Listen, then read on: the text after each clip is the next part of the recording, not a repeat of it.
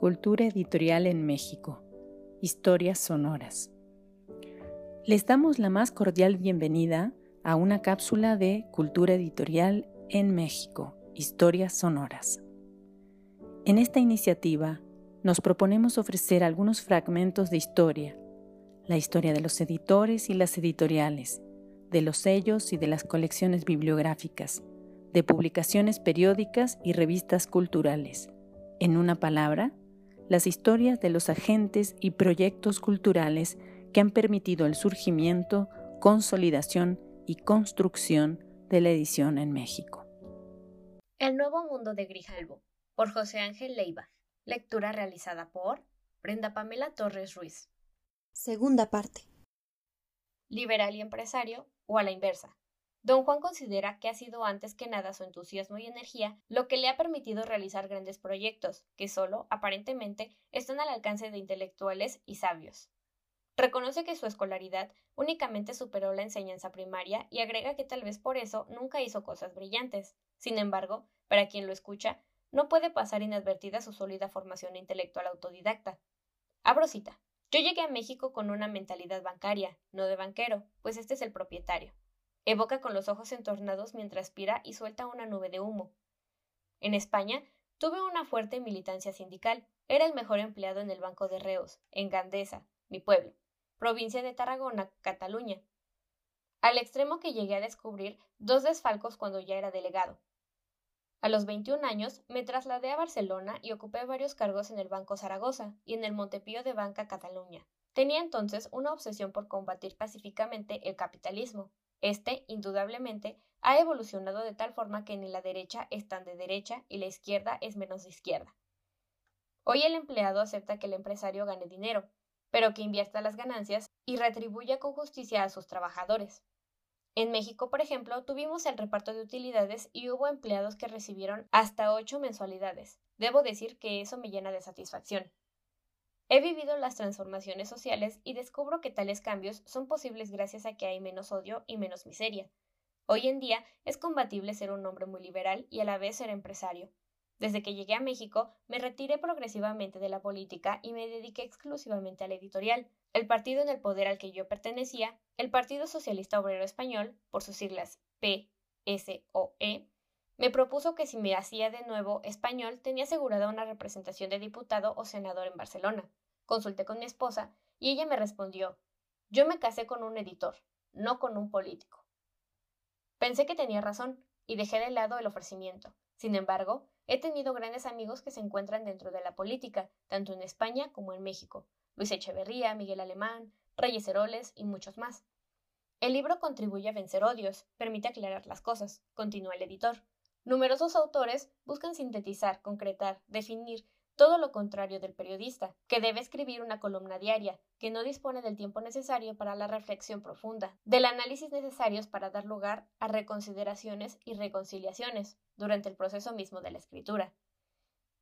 España, Argentina, Uruguay son ejemplos del fin de las dictaduras, de cómo los hombres se ven obligados a asistir a la mesa de la discusión para, por medio de la palabra y la razón, llegar a acuerdos sobre sus vidas y no liarse a tiros para defender o imponer sus ideas. México tiene en su pasado cosas interesantes en dicho sentido. Tal es el caso de un hombre ilustre y de letras como el poeta Díaz Mirón, quien recibió un balazo, pero él también había herido a otros y se cargó a muchos más. Pienso que en el presente los crímenes políticos son menos frecuentes que los pasionales. Debo agregar que nunca publiqué cosas a favor del franquismo, ni lo haría. Jamás editaría un texto en contra del obrero, sí he dado a conocer puntos de vista de los empresarios y análisis sobre las gigantescas compañías japonesas, estadounidenses, alemanas, que finalmente son las que dominan en el mundo. Cierro cita. Desembarco en México. Regreso a España. Juan Grijalvo vuelve a encender el puro que ha consumido a la mitad, mira a través de las ventanas que dan a la terraza y contempla brevemente el cielo pardo de la Ciudad de México. Frunce el entrecejo meditabundo. El humo del tabaco asciende por su cara, los recuerdos se dibujan en su rostro. Comenta que cuando llegó a este país tuvo una visión de libertad. Desde luego, no le fueron indiferentes la miseria y las escasas posibilidades de sobrevivencia de numerosos sectores de la población, pero descubrió que bajo el gobierno del general Cárdenas había un ambiente que permitía la crítica. No había censura, se notaba una preocupación auténtica por mejorar las condiciones de vida de los mexicanos. En cambio, su visión de España era desastrosa. Un golpe de Estado que Franco había pensado imponer en 24 horas se convirtió en una guerra fratricida de 34 meses. Las puertas de la democracia española habían sido cerradas. Grijalvo opina que la imagen de España es aún mejor fuera del territorio hispano que dentro de éste. Para él, los españoles nunca se manifiestan conformes aunque tengan lo mejor. Señala que tienen la suerte de que haya un rey que reina, pero no gobierna, que no ha recomendado ni colocado a nadie en puestos estatales, ni siquiera a su familia. Un gobierno entusiasta que no nacionaliza y privatiza en lo posible, que busca que el industrial gane mucho dinero y pague por lo mismo impuestos de manera proporcional, en este punto, subraya el hecho de que todos pagan sus contribuciones. Si alguien cobra intereses de un banco, caja de ahorros o monte de piedad, le descuentan el 25%. Si hace declaraciones de la renta, llega a un 56%. Y si tiene un patrimonio importante, el impuesto llega hasta el 70%. Desde su punto de vista, lo anterior permite que en España todo ciudadano que llegue a los 65 años de edad, aunque no haya pagado seguro social, cobre una pensión que se actualiza y ajusta de acuerdo con los cambios inflacionarios para mantener su poder adquisitivo. Nuestro entrevistado advierte que se habla mucho de panamericanismo cuando se alude a cuestiones de mercado, pero él no lo ve como un bloque homogéneo. Observa que hay mayores relaciones entre España y México que entre este y Argentina, Venezuela, Colombia o cualquier otro país del mismo continente. Igualmente ocurre con las otras naciones de Latinoamérica respecto de México y España. Una muestra de dichos vínculos son las constantes visitas de Felipe González a nuestro continente, y lo mismo puede decirse de la presencia de los reyes españoles que nunca antes habían pisado estas tierras. Agrega que debido a tales diferencias, su empresa tiene 110 empleados y funcionarios en México, todos ellos mexicanos, 30 en Argentina, todos nacidos ahí, y en España 72 españoles. Además, asegura que el pueblo hispanoamericano tiene un hábito de lectura más desarrollado que entre los españoles, sobre todo en Argentina, Chile y México, el afán de saber es más notorio. Torero, pero no matador.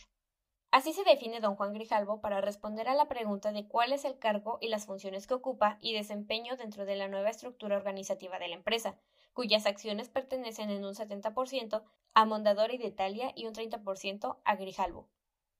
Abro cita. En México y en España padecemos un complejo, cuando se le da participación a una compañía extranjera, la gente cree que la empresa fundadora pierde su personalidad. No es cierto tal cosa. Mondadori respeta el nombre de las colecciones y de las empresas originales. El que desaparezca determinado porcentaje de Grijalvo no significa que los nuevos accionistas vayan a perjudicar el libro. A ellos también les interesa que se sostengan y cumplan las ventas. Publicarán lo que consideren vendible, independientemente de ideologías. Lo que ocurre es que antes la mayoría de los intelectuales autores del libro eran de izquierda, pero hoy no lo son tan de izquierda ni son mayoría. Pero volviendo a la pregunta, la estructura quedó igual que antes de la participación de Mondadori. Yo toreo, pero nunca mato. Soy presidente, convoco a los consejos editoriales, colaboro con el consejo de administración y doy opiniones. Voy a mi oficina en México, en España u otro país. No tengo función ejecutiva, o sea, no firmo cheques, no contrato a nadie. Puedo recomendar o desaprobar un libro. No estoy totalmente jubilado, permanezco activo, y así tengo menos tiempo para enfermarme. Cierro cita.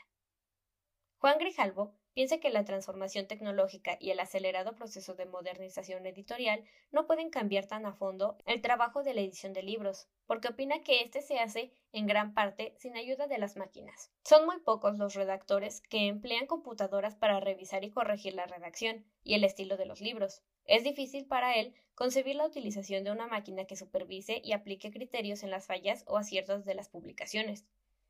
Reconoce que le costó mucho trabajo adoptar Telex, introducir sistemas de computación, telefax y otras innovaciones tecnológicas, pues se da cuenta de que forzosamente, para mantener la calidad editorial, se debe realizar una labor artesanal que implique la acción directa por parte del editor. Por último, don Juan Grijalvo expresó su gratitud y su sorpresa por el premio Juan Pablos y por las manifestaciones de simpatía y afecto por parte del gremio editorial, de los escritores y de la prensa. Abro cita. Creo que podría ser un premio a la tercera edad, pero no soy lo suficientemente viejo. Por lo menos no me siento así. En esta ocasión, todos se han volcado en abrazos, felicitaciones, comidas, festejos, entrevistas. Incluso mi esposa me ha dicho Oye, Juan, ¿de qué se trata? Si no has inventado la penicilina. Estoy asombrado. Cierro cita. Esta cápsula se basa en el artículo El nuevo mundo de Grijalvo, por José Ángel Leiva. Publicado en la revista Libros de México, número 17. Agradecemos a los investigadores y profesionales del mundo del libro y la edición por el apoyo en la elaboración de contenidos. Los interesados en proponer nuevos contenidos, no duden en escribirnos a culturaeditorialmx.gmail.com. Los invitamos a seguirnos en Cultura Editorial en México, Historias Sonoras. Gracias por su atención.